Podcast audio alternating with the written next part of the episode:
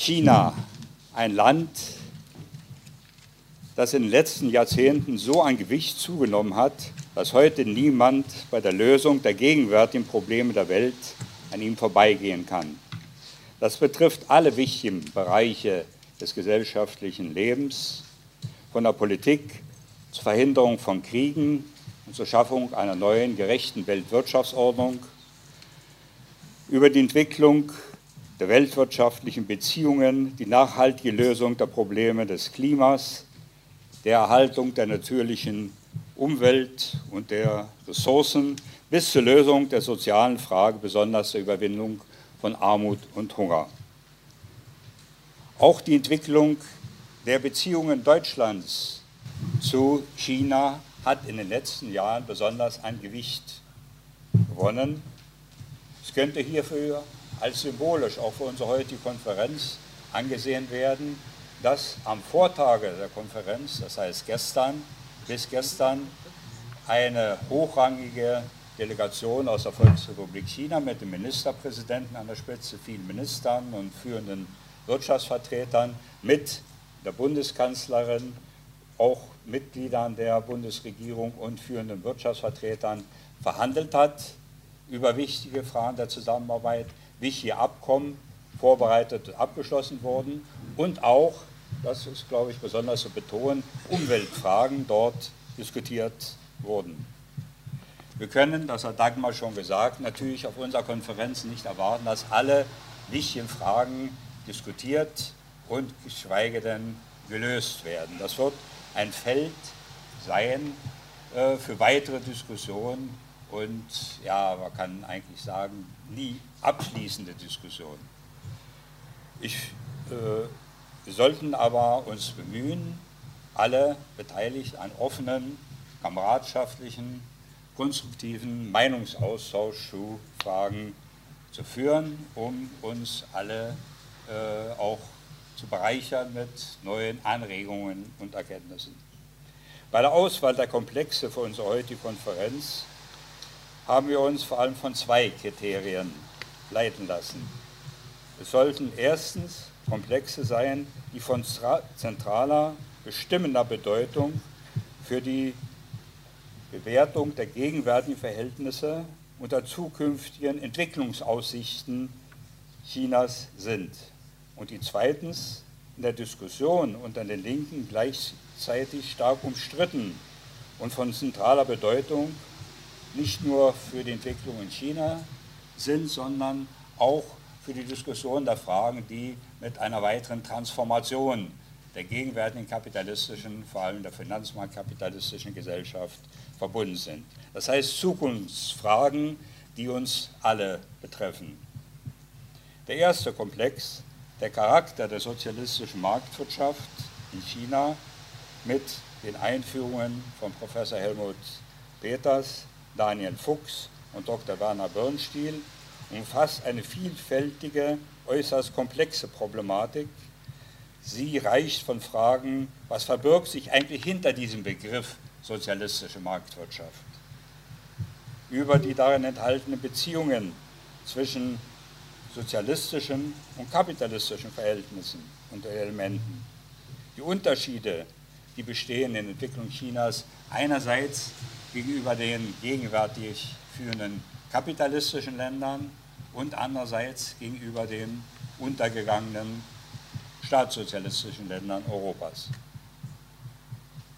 bis zur Frage, welche Konsequenzen sich aus den konkreten Erfahrungen eben ergeben für die zukünftige Politik.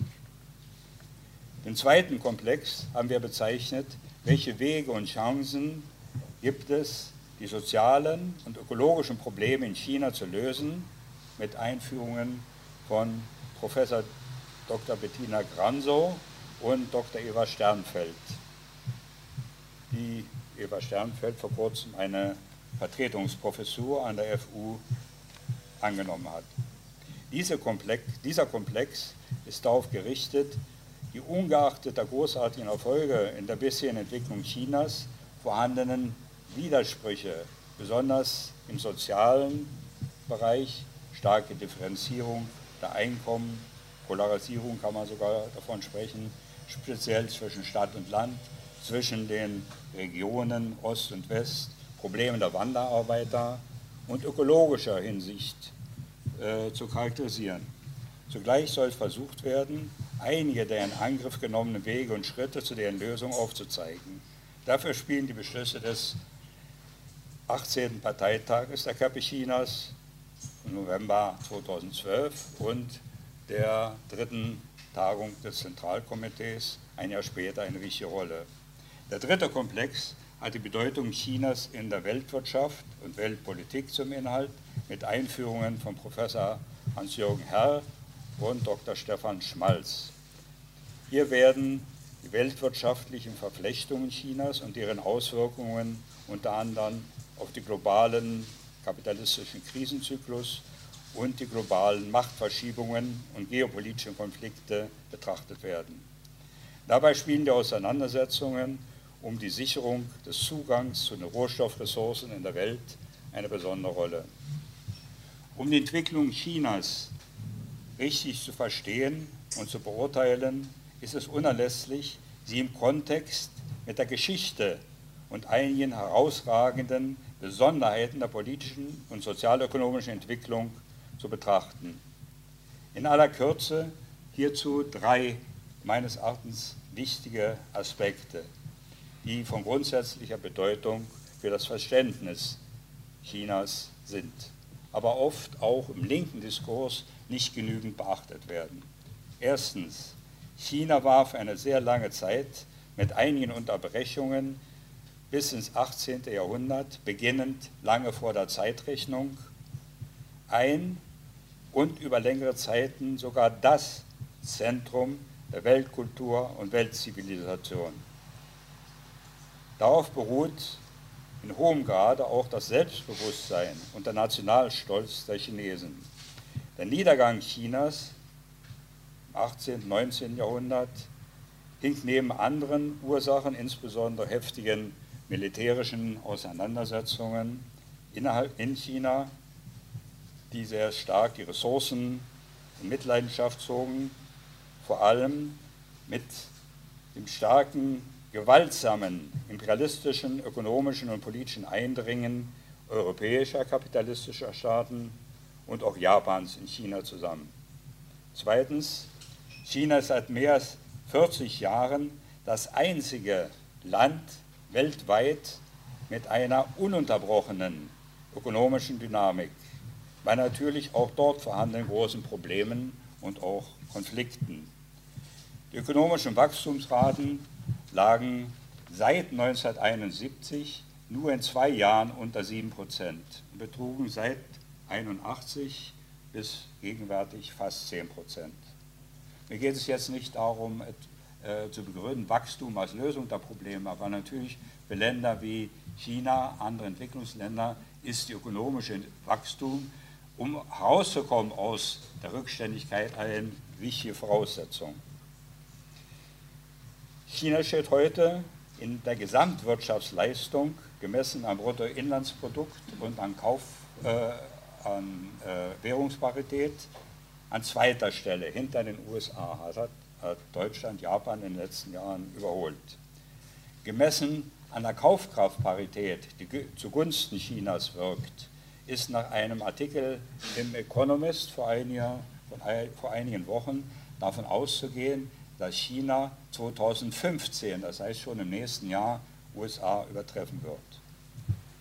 Allerdings müssen wir berücksichtigen, dass auch auf einem anderen Gebiet leider China eine Spitzenposition einnimmt, den CO2-Ausstoß. China ist jetzt das Land mit dem größten, hinter, äh, vor den USA, das Land mit dem größten CO2-Ausstoß. Allerdings pro Kopf liegt nach wie vor USA und auch Deutschland das Mehrfache höher. Die Orientierung der wirtschaftlichen Entwicklung verlagert sich zunehmend von einer vorwiegend quantitativen Vergrößerung der Wirtschaftsleistung auf eine von Innovation und Modernisierung der Wirtschaftsstrukturen getragene Dynamik. Mit der Einführung der sozialistischen Marktwirtschaft, die mit tiefgreifenden Veränderungen in den konkreten Eigentumsstrukturen insbesondere auch einer zunehmenden Rolle von Privatunternehmen und einem starken Eindringen von Auslandskapital verbunden waren, konnte das wirtschaftliche Entwicklungsniveau relativ kontinuierlich erhöht werden. Darin besteht auch ein grundlegender Unterschied zu den Produktionseinbrüchen in Ostdeutschland und in den anderen staatssozialistischen Ländern Europas.